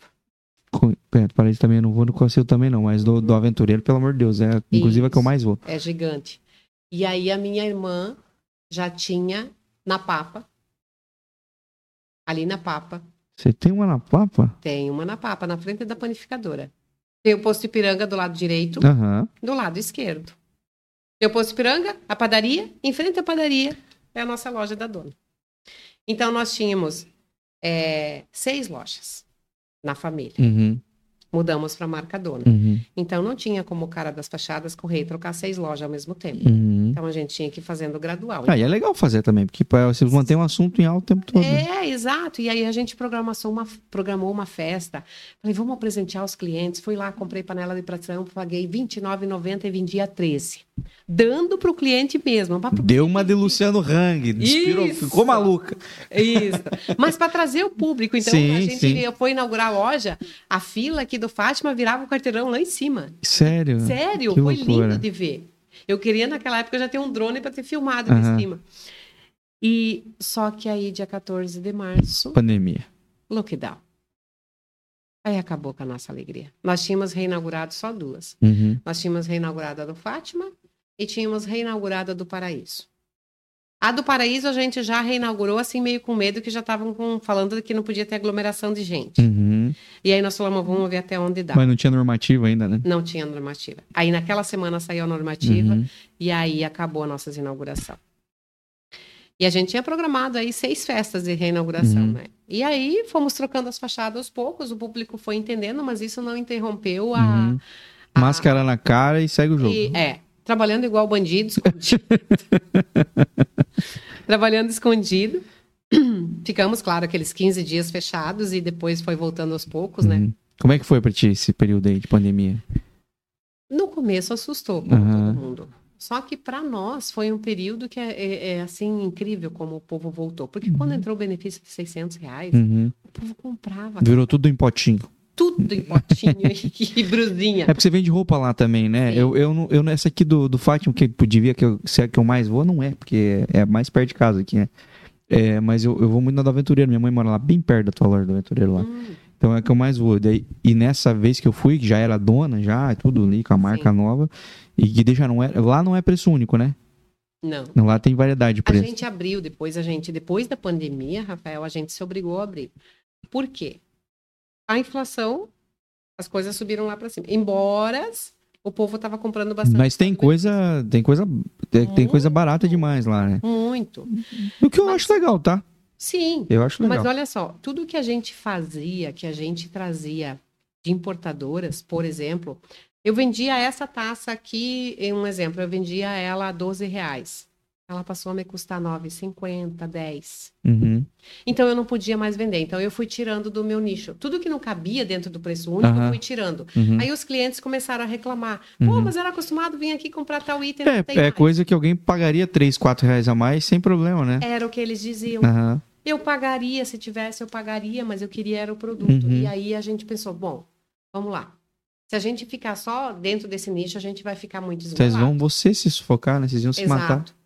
Então vamos começar a abrir o preço. E aí a gente foi abrindo. Se você mantesse o preço, você começar a diminuir o produto, né? Porque É. daí começa a ser produtos menores para valer E 10, aí a gente 12. começou a abrir o preço. É, E a gente vem vindo nessa pegada, sempre trabalhando com margem baixa. Uhum. Mas a gente entendeu durante esse tempo todo, Rafael, que o nosso cliente é o cliente classe C, D, e F. Uhum. E esse cliente, ele pode até ter vontade de comprar um produto mais caro, mas ele tem dificuldade. Uhum. Então a gente está passando por uma nova remodelação. Uhum. E já já tá vindo novidade aí, na dona. Dona gourmet, coisas e tal. A gente, você sabe que antigamente era o 10, hoje é o 20. A febre agora é o 20 preço único. Não vou entrar nessa de botar preço nas coisas que eu não confio nada no que vai acontecer dentro do nosso país nos próximos 10 anos aí. É. Não coloquem número nessa, nessa marca. Alô, Não, agência de não. publicidade, você não me coloquem número nessa na- campanha, não. Exatamente. É, é uma caixinha de surpresa sempre, né? Põe um ponto de interrogação, na dúvida. Preço, ponto de interrogação. Preço?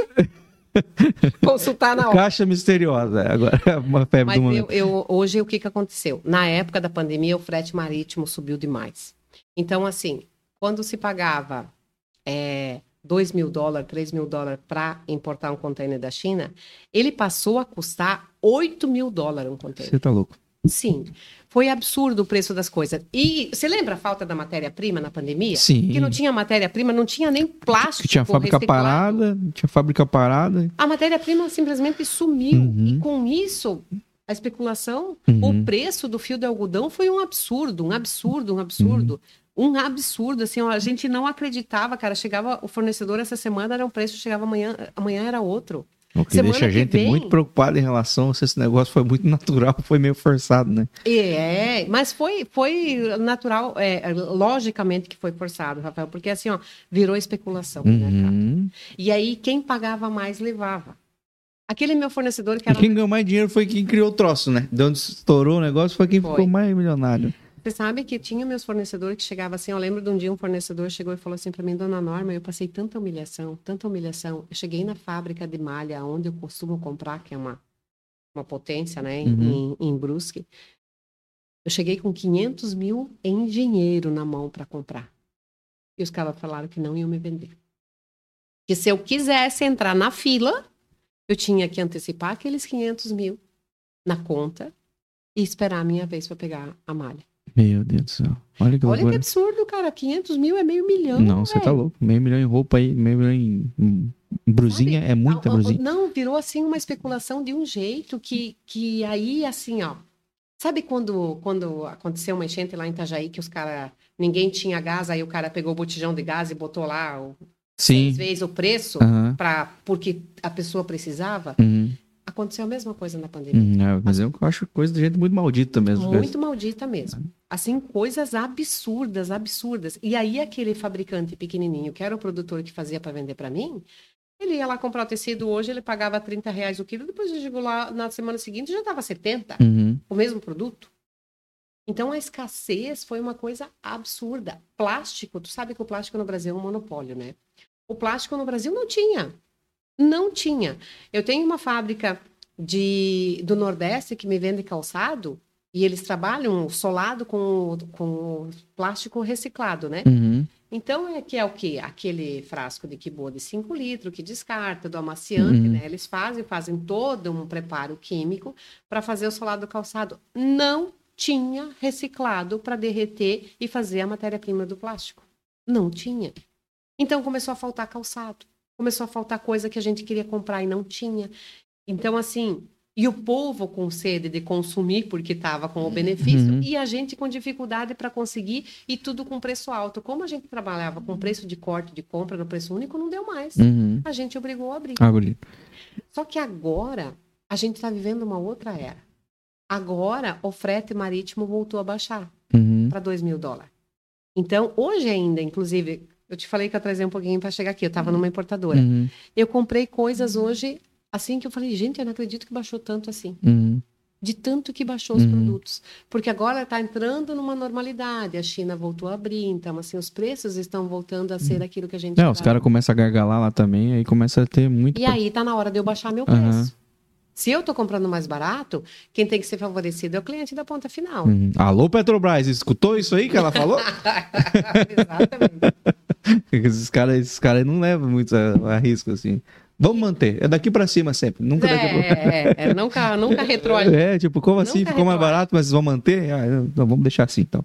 E aí a gente agora está pensando em baixar o nosso preço. Uhum. É, já começamos né, estruturar isso essa semana. Acabei de voltar do Nordeste também, que eu vou para lá muito na feira comprar. As coisas baixaram bastante. Isso é o que ela fala, tá, gente? Isso é que ela fala. Vamos a trabalho. E, A mala só de biquíni e canga, mas isso aí é porque é muito quente lá, né, gente? Sim. Mas é uma terra abençoada aquele Nordeste, sabe? É uma riqueza gigante assim. E é gostoso tu ver esse, essa mudança de cultura daqui para lá, né? Ah, imagina. É que nem nós vim lá do Paraná para Santa Catarina. Mas deve ser um choque muito maior, eu acho, né? É, é bastante coisa que a gente não entende o que eles falam. É, mas é legal, eu adoro aquele povo. São um povo muito trabalhador, um povo muito honesto e um povo muito inocente. É incrível como eles têm inocência. Uhum, Aqui a gente vive no mundo da maldade, né? uhum. Eu digo sempre que aqui é 80-20, né? A- é, né, a Você de chama de Pareto. inocência, né? é o que a gente chama de boa fé, né? É, isso. Aqui usa-se a lei de Pareto, né? 80-20. 80% do povo é espertinho, 20% tem boa fé. Lá é o contrário, 80% tem boa fé e 20% é malandro. Uhum, Então é incrível, assim, as pessoas como trabalham lá. uhum. E aí eu fui para lá agora também vi, assim, como melhorou as coisas. Então tá na hora de eu mexer na minha política de trabalho e a gente está reestruturando aí. Então vem Só novidades. não vou contar, porque senão eu vou estragar a novidade, né? Não, você quer fazer uma surpresa? Quero fazer uma surpresa, mas vai ser lançado dia 1 de setembro Primeiro de setembro? de 2023. É dia do meu aniversário, então eu tenho que dar um presente para meus Ah, clientes. que legal. Tu vai primeiro de setembro já. Tá. Primeiro de Logo tá aí.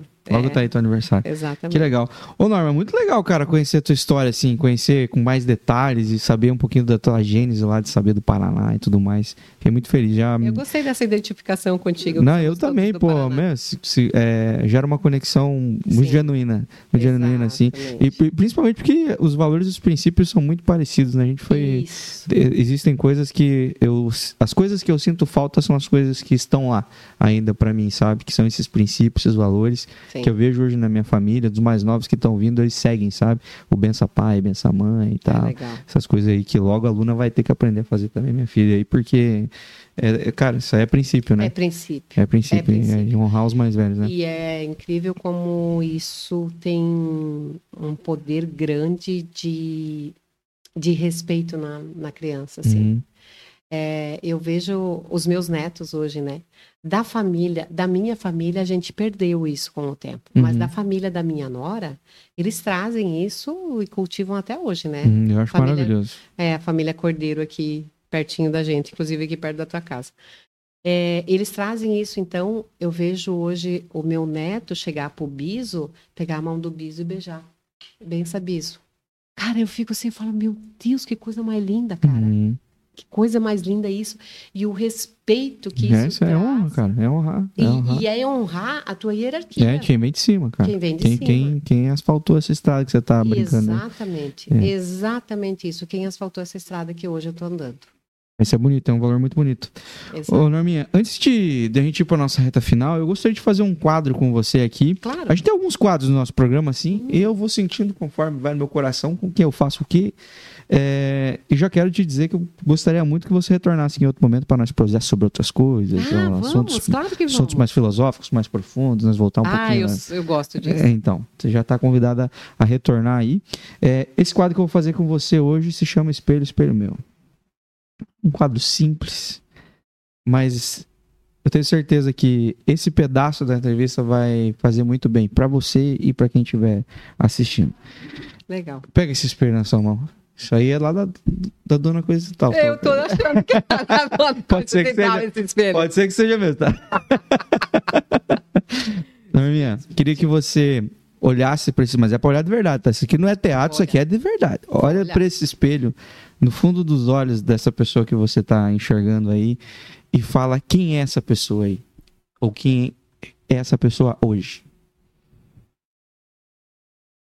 Eu gosto de dizer que eu ainda não sou quem eu gostaria de ser, mas eu já não sou mais quem eu fui. O que é bom. Mas quem é essa pessoa? Quais são os valores dela? Quais são as qualidades dela? Os valores de integridade, de ser honesta, de ser o mais justa possível. Essa pessoa é uma pessoa que tem um senso de justiça muito grande, às vezes exagerado até. E é uma pessoa que tem um sonho muito grande, muito grande, de ter todos debaixo da asa. Filhos, netos. Já tentei fazer isso com os meus irmãos, mas é uma pessoa que também se deixa muito de lado para cuidar dos outros. É uma pessoa que já se esqueceu muito de si, é uma pessoa que se deixou de lado para cuidar dos outros, para fazer para o outro, simplesmente por uma necessidade de ser reconhecida em sua existência. Como se tivesse sempre que fazer para os outros, para ser vista, para ser enxergada. E carrega essa dor de não ser vista. Qual que é o maior sonho dessa mulher aí? Eu diria que hoje o maior sonho dessa mulher é ver toda a família reunida, toda a família verdadeiramente em paz. É poder, meu maior sonho é poder deixar um legado para os meus netos. Para os meus filhos eu já não me preocupo mais porque eles já têm esse caráter formado, mas é que os meus netos olhem e, dizem, e digam isso quem fez foi a minha avó. Isso quem me ensinou foi a minha avó. A minha avó sempre dizia que. Esse é o meu grande sonho. É realmente ter esse legado para os meus netos. Que legal, que bonito, que bonito, Norminha. Achei muito lindo, muito bonito. Eu desejo a você só coisas maravilhosas, que seus sonhos se realizem Que bom. e que você, de verdade mesmo, você é, tenha a oportunidade de ouvir das pessoas, de sentir principalmente das pessoas o quanto você é importante, o quanto você é especial, tá? Saiba que é, olhar hoje para você que passa na frente de uma loja da, da Norminha aí, para você que vê ela nas redes sociais, acompanha e tal, é, talvez não faça ideia do quanto de coisa que essa mulher passou para chegar até, até chegar nessas lojas, enfim, para estar conseguindo Uhum. de alguma forma se conectar com a vida de tantas pessoas todos os dias através de produtos que ela vende, mas através de atendimentos, de necessidades que são supridas, de presentes que são comprados naquela loja e são dados todos os dias aí para pessoas. Então, Verdade. quantos sorrisos são levados através de algo construído com uma história de muita dor, muito sacrifício, muita correria, muita estrada, muito muito tanque na reserva, mas nunca sem nunca ter parado. Exato. Então, eu desejo que você receba todo esse carinho, todo esse reconhecimento, porque isso é, é louvável mesmo, é muito bonito e obrigado e parabéns por nunca ter desistido, tá? Obrigada, Rafael. Você sabe que eu deixei, acabei pulando um, um episódio que aconteceu na nossa vida, agora em 28 de fevereiro de 2022, quando pegou fogo no nosso CD, né? É, a gente tinha lá dentro, então a gente. Ano passado? Ano passado. Ah, A gente resolveu colocar todos todas as lojas dentro de um único local Aham. para poder Um centro melhorar. de, um centro de distribuição. Aham. né? Então foi lá as lojas da minha irmã, do meu filho, as minhas, né? Cada uma com a sua doca separada, mas a gente botou tudo lá para melhorar Uhum. a logística. E aí, dia 28 de madrugada, a gente foi acordado que estava queimando. Queimou tudo. Como? Queimou. Mas você sabe? Sabe o princípio ou não? A princípio, o que o laudo diz é que é um curto-circuito. Pane elétrica. aham. Queimou tudo. Não sobrou nada. Mas você vende, muita, você vende muita coisa que queima mesmo, né? Muita. Só de borracha de calçado ficou uma semana queimando borracha. Caramba. Colapsou o prédio, né? Desceu o prédio. Desceu o teto. Por causa da lá. temperatura. Sim, por causa da alta temperatura. E naquele, naquele fato tão trágico, eu encontrei tanto carinho e tanto reconhecimento das pessoas, porque a gente fez um vídeo que está no nosso Instagram, né? Que a gente fez de manhã, ainda com os bombeiros tentando apagar o incêndio. É, e aí eu reuni minha família toda e a gente fez um vídeo onde eu dizia para as pessoas que eu não precisava de dinheiro, eu precisava de orações para me manter forte. E eu precisava que as pessoas fossem para as lojas comprar. Eu não queria que as pessoas me dessem nada, eu só queria que as pessoas fossem para as lojas, continuassem comprando Uhum. para a gente fazer a máquina virar. Rafael, eu recebi tanto carinho das pessoas, tanto carinho, assim, eu me emociono até hoje, eu me arrepio inteira, assim, ó, de lembrar. Em cada loja que eu ia, eu encontrava pessoas me abraçando, me dando palavras de conforto, de carinho, e dizendo, olha, eu vim comprar para te ajudar. Senhorinhas, pob- pobres, aquelas senhorinhas assim que pegavam do aposento e diziam assim para mim, olha, eu não podia, minha filha, mas eu vim comprar uma pecinha para te ajudar. Uhum. Esse carinho, Rafael, é o grande reconhecimento do nosso trabalho. Porque o meu, o meu verdadeiro propósito, desde que eu montei a loja, foi sempre baseado em cima da minha história. O quanto foi difícil para mim criar os meus filhos sem dinheiro, então eu ganhava muita roupa dos outros. Uhum. E que eu queria comprar uma roupa nova, eu sabia que era cara para as crianças. Então, o meu propósito desde então foi poder vender um produto bom e barato para que os pais e as mães tenham a loja como referência de comprar esse produto barato. Que a dona seja a referência de produto bom Perfeito. e de qualidade. E, e eu percebi esse carinho e esse reconhecimento do quanto as pessoas gostam do nosso trabalho nessa cidade. Então, assim, diante de um fato tão trágico, a gente encontrou o melhor conforto que foi o carinho das pessoas. Então, isso que tu fala, assim, é, a gente tem isso, a gente sente que as pessoas têm esse, essa conexão com a dona. Sabem que é uma história de uma mãe que lutou, que trabalhou para criar seus filhos e que trouxe esses filhos para dentro da empresa para trabalhar todo mundo em família e todo mundo em prol do mesmo objetivo. Uhum. Então, assim, eu agradeço pela oportunidade de estar aqui. Eu digo sempre que a vida é feita de histórias e tem tantas histórias lindas e enriquecedoras, às vezes até mais rica do que a minha. E não tenho a oportunidade de estar aqui, de ser convidada para estar aqui, né? Pessoas anônimas. Então, eu tenho um privilégio de poder estar aqui contando a minha história. Te agradeço por isso. É, agradeço as oportunidades que Deus me dá de, de contar a minha história e a ideia sempre não é me engrandecer. Eu digo que a minha história ela não é de superação, Rafael. A minha história é uma história de milagres.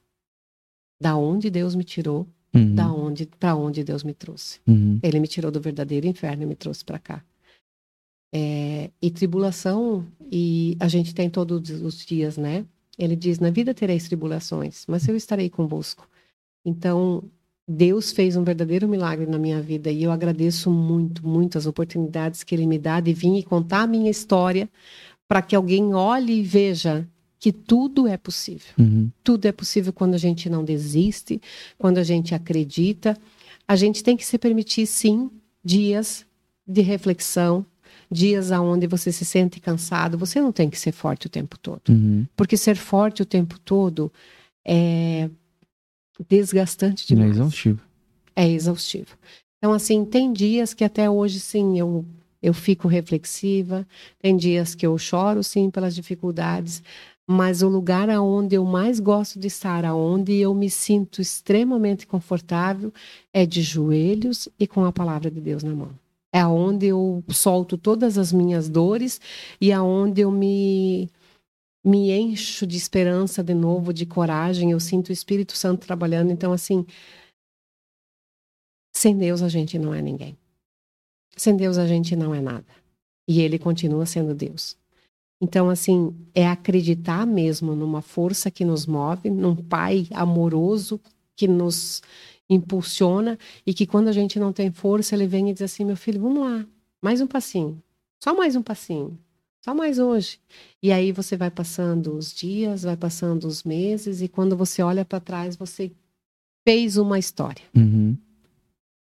Levada nos braços do pai. Uhum. Então, assim, é o que eu digo: é nunca perder a fé. Mas não é a fé em si mesmo, é a fé em Deus. E ele está dentro da gente, então é esse Deus que nos move. Uhum. Acreditar que esse Deus está aqui dentro e nos move sempre. Amém. Uau, né, galera?